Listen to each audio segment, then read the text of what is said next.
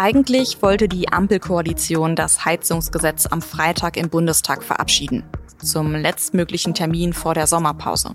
Doch das Bundesverfassungsgericht hat jetzt diesen Zeitplan gestoppt. Warum das Gericht so entschieden hat und wie groß der Schaden dieser chaotischen Woche für die Ampelkoalition ist, darüber habe ich mit Klaus Hulverscheid gesprochen. Er berichtet aus dem Parlamentsbüro in Berlin über die Bundespolitik. Sie hören auf den Punkt, den Nachrichtenpodcast der Süddeutschen Zeitung. Ich bin Anmalin Holt. Schön, dass Sie zuhören. Am Mittwochabend hat die SPD-Bundestagsfraktion ihr traditionelles Hoffest gefeiert. Noch einmal alle treffen, bevor im Juli und August dann viele in den Urlaub fahren. Die Stimmung ist gut, es ist ein entspannter Abend in Berlin. Vielleicht gerät sogar der Streit der Ampel in dieser Woche in den Hintergrund. Stichwort Elterngeld, Kindergrundsicherung. Auch Olaf Scholz ist da beim Hoffest. Er trinkt ein paar Gläser Weißwein, hält eine kleine Rede, plaudert, macht Selfies mit Abgeordneten. Man könnte sagen, der Kanzler ist in Urlaubsstimmung. Um 21.48 Uhr, da ist aber die gute Stimmung ziemlich plötzlich vorbei. Denn da ploppt bei vielen Gästen eine Eilmeldung auf dem Handy auf.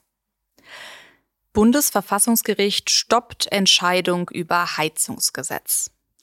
Die Ampelkoalition aus SPD, Grünen und FDP hat monatelang über das Heizungsgesetz verhandelt und gestritten. Ende letzter Woche, dann gab es dann endlich den fertigen Gesetzentwurf. Und am kommenden Freitag, da sollte dann auch der Bundestag darüber entscheiden. In letzter Minute vor der parlamentarischen Sommerpause quasi. Daraus wird aber nichts, hat das Bundesverfassungsgericht entschieden. Und es hat damit zumindest in Teilen der Klage eines Abgeordneten stattgegeben. Thomas Heilmann von der CDU. Er wollte die zweite und dritte Lesung des Gesetzentwurfs erstmal verbieten lassen, solange nicht alle Abgeordneten mindestens 14 Tage Zeit haben, den Gesetzentwurf zu lesen. Seine Klage hat er so begründet. Wenn man ehrlich ist, äh, leiden die Verfahren des äh, Deutschen Bundestages seit längerem, auch schon in der letzten Legislaturperiode, an äh, mangelnder Sorgfalt, was insbesondere durch überhöhtes Tempo ausgelöst wird. Und das Bundesverfassungsgericht hat jetzt eben gesagt, ja, die Abgeordneten brauchen genug Zeit, um über das Gesetz nachzudenken und beraten zu können. Wie geht es jetzt weiter? Das habe ich Klaus Hulverscheid gefragt. Er berichtet für die SZ aus dem Parlamentsbüro in Berlin. Klaus, mir kommt das so ein bisschen vor, als wäre das eine völlig verrückte Woche jetzt in der deutschen Innenpolitik. Ist es denn so üblich, dass es kurz vor der Sommerpause so viel politischen Stress gibt? Na, sagen wir mal so, es ist zumindest nicht unüblich, dass in diesen letzten Tagen vor der Sommerpause des, die Agenda des Bundestages noch einmal pickepacke voll ist. Das hat es auch in früheren Jahren immer wieder gegeben.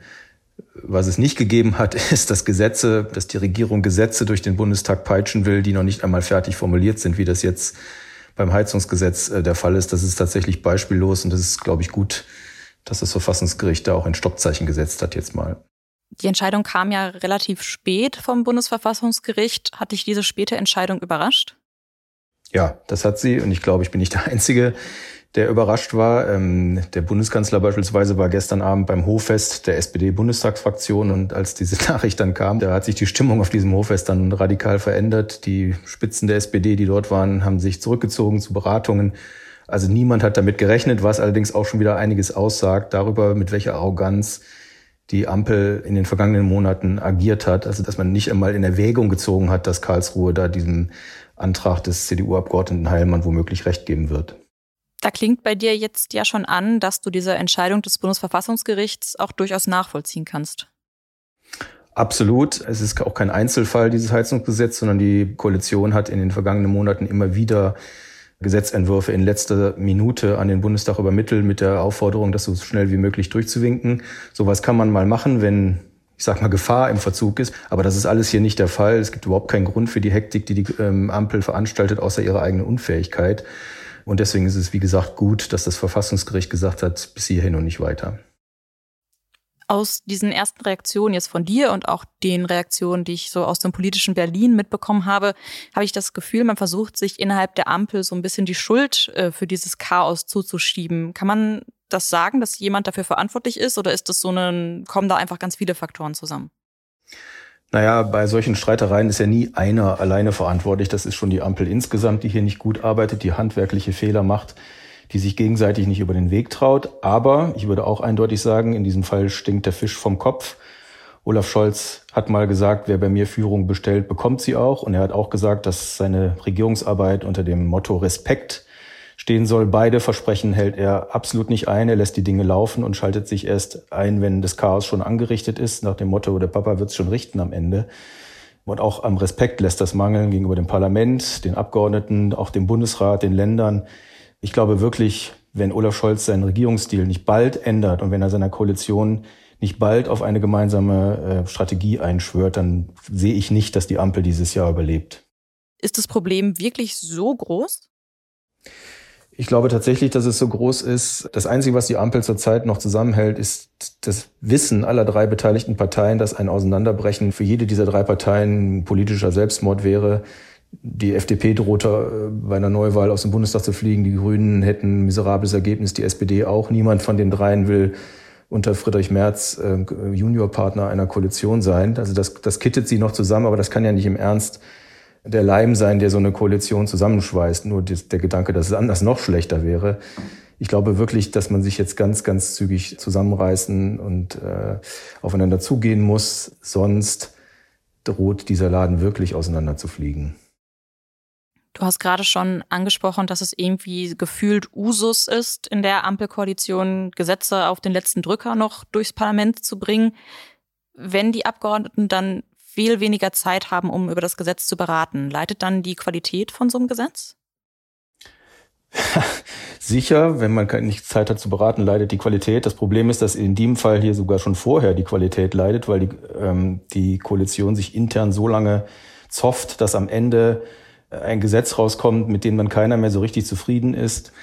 Also die ganze Art und Weise, wie hier in den vergangenen Monaten Gesetze gemacht worden sind, ähm, muss überdacht und überarbeitet werden. Die Koalition muss sich intern auf eine gemeinsame Strategie verständigen, nicht nur auf irgendwelche Leitplanken, die dann jeder so auslegt, wie es ihm gerade passt, sondern es muss einfach klar sein, was man will. Man muss das intern klären, nicht öffentlich, sich nicht irgendwas auf den Markt werfen und sich dann gegenseitig über Twitter beschimpfen, sondern ähm, das muss intern passieren und das Gesetz wird dann an den Bundestag übermittelt, wenn es fertig ist und nicht, wenn es halbfertig ist oder viertelfertig, so wie das in den vergangenen Monaten passiert ist.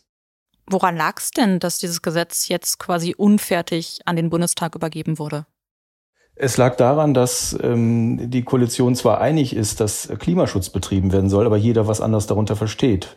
Die FDP möchte mal sehr stark vereinfacht gesagt, dass die Entscheidung darüber, wie wir beispielsweise heizen oder welche Autos wir fahren, dem Markt überlassen wird, einfach, ähm, dass sich die beste Technologie durchsetzt. Bei den Grünen sagt man, nee, wir haben das alles fünfmal durchgerechnet, wir wissen schon, welches die beste Technologie ist und lass uns doch das mal gezielt fördern, damit das schnell in Gang kommt. Also es gibt ganz grundsätzlich, sagen wir mal, politphilosophisch unterschiedliche Ansätze. Und das ist auch völlig in Ordnung. Nur es ist eben Aufgabe des Bundeskanzlers in einer solchen Koalition, diese unterschiedlichen Philosophien dann zu einer gemeinsamen Strategie zu vereinen. Und das findet nicht statt und deswegen kommen diese wirklich äh, fehlerhaften Gesetze dabei raus. Wenn wir jetzt mal gucken, wie es weitergeht mit dem Heizungsgesetz. Jetzt hat das Bundesverfassungsgericht entschieden, das kann nicht am Freitag im Bundestag verabschiedet werden. Das bedeutet, die Abgeordneten brauchen mehr Zeit, die müssen da irgendwie länger drüber beraten. Wie geht's jetzt weiter? Also jetzt ist erstmal ab offiziell ab Samstag sozusagen parlamentarische Sommerpause, die geht bis Anfang September. Wenn die Koalition sich bis dahin nicht endgültig zerlegt hat, kann sie dieses Gesetz dann zur Abstimmung stellen. Das ist auch überhaupt kein Problem. Ähm, das kann dann trotzdem zum 1. Januar 2024 in Kraft treten. Also es gibt überhaupt keinen Grund, jetzt den Kopf in den Sand zu stecken, sondern das kann auch im September und Oktober alles seinen geregelten parlamentarischen Gang gehen. Aber wenn du sagst, das wäre jetzt gar nicht so wichtig gewesen, ob das Gesetz jetzt am Freitag oder in zwei Monaten entschieden wird, warum war der Ampel dann so wichtig, das Gesetz vor der Sommerpause noch durchs Parlament zu bringen? Weil es im Herbst zwei wichtige Landtagswahlen äh, gibt, in Bayern und in ähm, Hessen.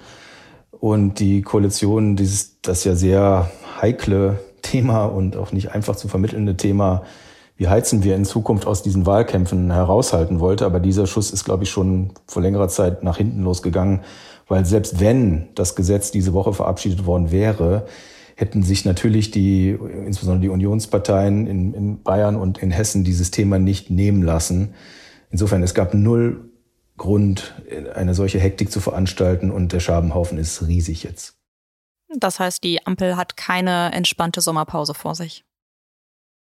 Die kann ich mir nicht vorstellen, sondern wenn ich die Ampel wäre, wenn ich zu den führenden Kräften dort gehören würde, dann, also wenn ich Olaf Scholz oder Robert Habeck oder Christian Lindner wäre, dann würde ich mal kurz in mich gehen, vielleicht mal in Urlaub fahren, mal nachdenken und mich dann zügig zusammensetzen und überlegen, wie dieses Bündnis auf ein Gleis setzt, dass es erfolgreich arbeitet. Es gibt wirklich viel zu tun und es ist hoch an der Zeit, dass die Ampel sozusagen eine gemeinsame Sprache, eine gemeinsame Überzeugung, eine gemeinsame Strategie findet und dafür sollten Sie die Sommerpause nutzen. Danke, Klaus. Gerne. Und später am Donnerstag kam die Meldung, die Bundesregierung wird das Heizungsgesetz nicht in der Sommerpause beschließen lassen. Das wäre eine Option gewesen, die im Raum stand. Dafür hätten alle Abgeordneten ihre Sommerferien unterbrechen müssen. Die letzten Lesungen zum Gesetz sollen jetzt aber doch erst im September stattfinden. Im Deutschen Bundestag haben die Abgeordneten heute über Sterbehilfe diskutiert. Dabei ging es um zwei Gesetzentwürfe, die Sterbehilfe neu regeln sollen. Im Fokus steht unter anderem die Frage, ob und wie Ärzte und Ärztinnen tödliche Medikamente verschreiben dürfen.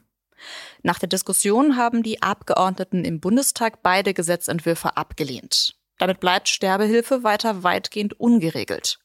Im Jahr 2020 hat das Bundesverfassungsgericht nämlich ein bisher bestehendes Verbot gekippt. Der Europäische Gerichtshof hat heute über einen Sonderfall im Asylrecht entschieden. Dabei ging es um die Frage, ob Menschen ihren Flüchtlingsstatus verlieren dürfen, wenn sie eine Straftat begehen. Hier hat der Europäische Gerichtshof entschieden, wer asylberechtigt ist, bleibt das erstmal, auch wenn er oder sie sich strafbar macht. Das Gericht sagt allerdings auch, dass bei dieser Regelung Ausnahmefälle möglich sind.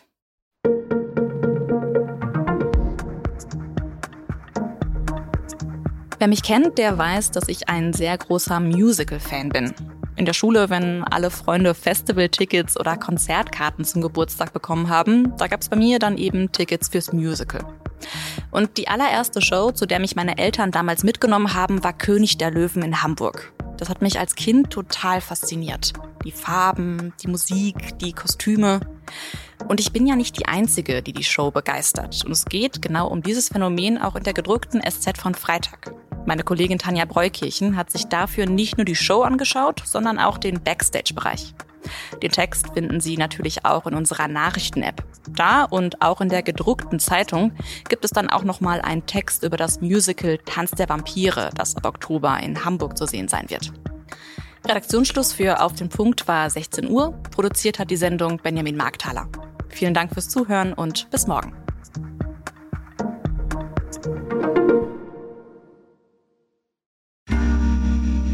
Werbung.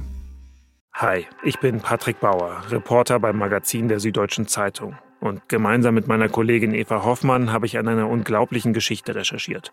Tom und Jana denken, sie ziehen mit ihrem kleinen Kind zu einer liebevollen Gemeinschaft. Aber sie landen in einer Gruppe, in der Menschen manipuliert und psychisch und physisch fertig gemacht werden. Wie schafft es die Familie da wieder raus?